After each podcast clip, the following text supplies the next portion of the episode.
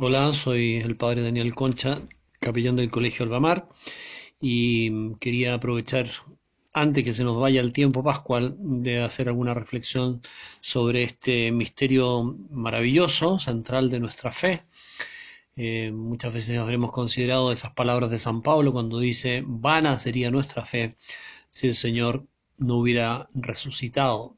Es más, añade, seríamos los más desgraciados de todos los hombres una especie de frustración total, digamos, creer en un, muerto y poner la vida, poner las fichas, jugárnoslas por un muerto. Nosotros nos las jugamos por el eternamente vivo, Jesús. Ahora, eh, hace unos días estaba pensando en este bueno, hecho maravilloso de la resurrección y, y bueno, se nos dice, mm, o más bien yo les puedo formular en términos de pregunta el tema. Si te preguntan, verdadero o falso, Jesús al resucitar, al resucitar recuperó su vida, verdadero o falso. Bueno, espero que la cultura religiosa de quienes me escuchan sea de alto nivel como para decir falso. Jesús no recuperó su vida, sino que al resucitar, en esa mañana del domingo, eh, en el sepulcro de Jerusalén, inauguró una nueva vida. Y es lo que se llama la vida gloriosa. Entonces quizá una manera de entenderlo, yo tuve como una pequeña luz, me parece a mí hace una semana atrás, eh, es decir así, eh, Jesús al tomar nuestra condición humana, Dios, la segunda persona de la Santísima Trinidad, el Verbo, el Hijo, toma la condición humana en las purísimas entrañas de la Virgen María cuando ella a la invitación del ángel dice hágase en mí según tu palabra, y el verbo Dios se hizo hombre. Entonces en ese momento, a partir de ese momento, eh, Jesús está gestado en las purísimas entrañas de la Virgen y como todo ser humano mm, experimentará el desarrollo natural dentro de su madre y nacerá eh, a los nueve meses. Entonces, ¿qué vida es la de ese Cristo Dios Cristo hombre.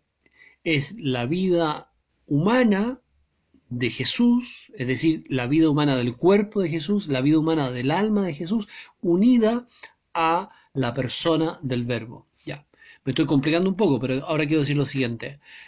En el momento de la resurrección, Jesús ya no tiene vida humana.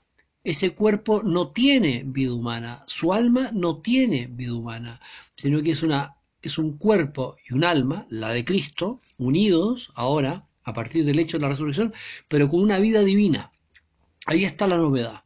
Ya no es un cuerpo humano con vida humana, ya no es un alma humana con vida humana, sino como la nuestra, sino que un cuerpo humano, el de Jesús, unida, unido a su alma espiritual, su capacidad de conocer, su capacidad de amar, su corazón, sus afectos, pero unida ya a una vida que no es humana, sino divina.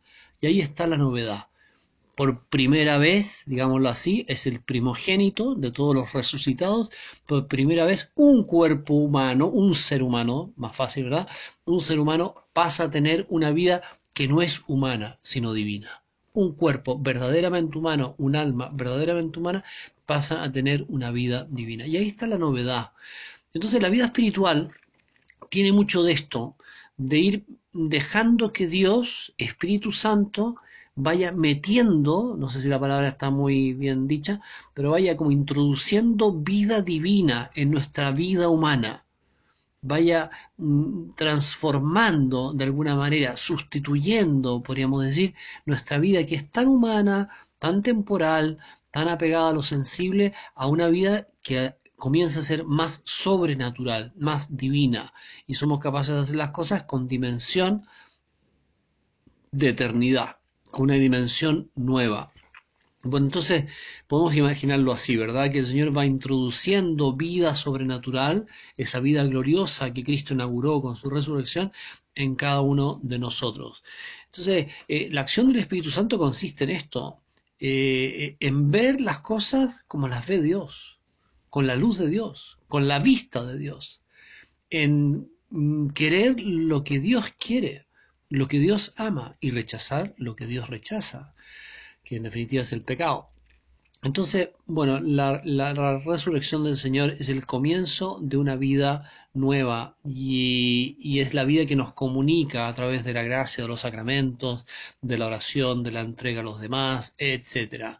He venido para que tengáis vida y la tengáis en abundancia. Bueno, entonces, esa es una primera consideración. Tiempo pascual, ¿de qué, de qué tipo de vida se trata? Se trata de una vida divina en un ser humano, Jesús pero que ya se va comunicando a cada uno de nosotros a través de la acción del Espíritu Santo en el alma. Además que cada vez que tú rezas, cada vez que haces un acto de fe, cada vez que haces un bien a otra persona por amor a Dios, por amor a Jesucristo, estás aumentando, o más bien estás dejando que Dios aumente en ti su vida.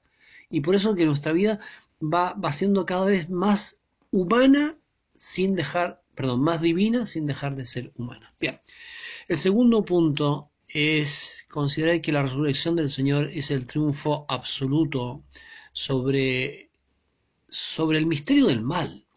A veces el mal nos agobia y podemos experimentar una cierta frustración, ¿verdad? Al comprobar el mal en el mundo, en la sociedad, eh, en las leyes, en la cultura, en el ambiente, en las calles, en las personas que nos rodean, quizá en el ambiente de trabajo, pero sobre todo también experimentamos el mal en nuestro propio corazón. ¿Quién no? El, mal en el propio corazón. nos damos cuenta de que hay, hay mucho de egoísmo, que hay mucho de soberbia todavía, rencores, envidias, comparaciones. El mal está dentro de cada uno de nosotros, está en nuestro propio corazón. Entonces podríamos a veces sentirnos un poquito frustrados, desalentados frente a este panorama. Hay gente que es un poco más, no sé, cómo decirlo, quizás individualista, puede ser la palabra, en que frente a las cosas que pasan, un poco les da lo mismo. Y sale la ley de eutanasia en un país y se quedan, no, no les importa. Bueno, quienes somos cristianos, sí que nos importa y sí que nos afecta, sí que nos duele, pero no podemos dejar que esas cosas que son objetivamente una ofensa a Dios y un mal para el hombre, porque las dos cosas van unidas, todo lo que ofende a Dios es porque hace daño al hombre, le roba felicidad, bueno, no nos pueden desalentar, no nos deberían mm, desfondar, sino que tenemos que tener esa seguridad expresada por San Pablo de manera tan contundente en la carta a los romanos cuando escribe todas las cosas son para bien para los que aman a Dios. Todas las cosas cooperan al bien para los que aman a Dios. O sea, siempre podemos amar a Dios. Siempre podemos dejarnos amar por Dios. En las cosas incluso que podríamos llamar, no sé, no sé la palabra nefasta, pero las cosas difíciles, los problemas de la vida, etcétera, son siempre una ocasión para poder amar a Dios, para crecer. En eso podemos siempre triunfar. Si una persona busca amar, siempre puede triunfar, aunque fracase, aunque le vaya mal, aunque, aunque lo que humanamente se esperaba que fuera resuelto de una manera, resulta que finalmente las cosas salieron al revés. Bueno, entonces, eh, si buscamos amar, amar a Jesucristo, podemos conseguirlo siempre. Y por eso es que San Pablo tiene tanta razón en escribir así, ¿verdad? Todas las cosas cooperan al bien cuando se ama a Dios. Bien, y, junto con esta, este triunfo eh, definitivo sobre el, sobre el pecado y la muerte, sobre el demonio, sobre el mal, eh, tenemos que hacer una consideración que yo leí hace unos días atrás en un, libro estupendo sobre la pasión de Cristo, eh, en que mm, hay una consideración que les quiero leer. Y va por la línea de cómo el demonio el día de la resurrección del Señor, que es inteligente, es un ángel y, se dio cuenta lo que eso, mm, digamos, que eso pasó, como en ese momento eh, cae en la cuenta de, de su error, de su gran error. Les leo el texto, dice lo siguiente, no hay que exagerar el poder ni la ciencia de Satanás. Él y sus huestes habían incitado a Judas a la traición, habían corrompido a Anás y Caifás, había inspirado los falsos testimonios del juicio, habían estimulado el escepticismo de Pilato y el desprecio de Herodes, habían avivado la crueldad de los verdugos, judíos y romanos y esbirros, el poder y la ciencia de Satanás. Todo lo que habían eh, eh, tramado, ¿verdad? Y solo ahora, continúa el texto, solo ahora, en este amanecer dominical, el de la resurrección, con el primer destello de luz divina sobre el sepulcro, recién ahora se ha dado cuenta Satanás de que había trabajado para el enemigo y había jugado su papel exacto para la salvación del mundo por la sangre del Galileo.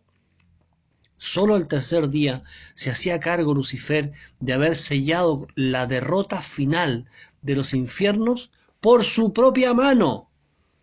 Ahora que el linaje de, Eva y de David y de María iba a aplastar con su pie la cabeza del dragón de los infiernos.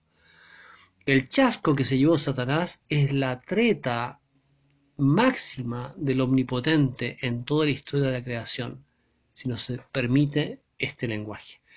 Es interesante, ¿verdad?, cómo este autor, José Miguel Ibáñez Langlois, hace ver que que, al demonio que, puso todo eh, en juego, eh, toda su ciencia y poder, eh, puso todas sus fichas con tal de conseguir mm, que se crucificara al Galileo, en el momento de la resurrección se da cuenta que había trabajado para el enemigo, había jugado su papel exacto para la salvación del género humano. entonces es una consideración muy interesante, ¿verdad? darnos cuenta que de que, de que la providencia divina es la manera que Dios tiene infinitamente sabia y buena de servirse de todo para conseguir el bien de quienes le aman. Aquí lo, lo, fundamental es darse cuenta que si buscamos al Señor, todo nos puede conducir, nos debe conducir a crecer en su amor. Incluso las cosas que humanamente nos parecen difíciles, eh, complicadas, problemáticas, si las llevamos en unión con Él, contando siempre con su gracia, entonces no conoceremos la derrota, porque triunfará el amor, la confianza, el abandono, eh, el saber que, que, el Señor sabe siempre obtener grandes bienes, incluso de lo que nosotros llamamos males. El demonio es el príncipe de este mundo, de acuerdo, el Señor lo dice, pero también hay que decir que es el gran derrotado. Hay, que, no hay que asustarse frente a tanta cosa mala que uno ve a su alrededor, incluso dentro, decíamos, de nosotros mismos. No hay que asustarse, no hay que exagerar.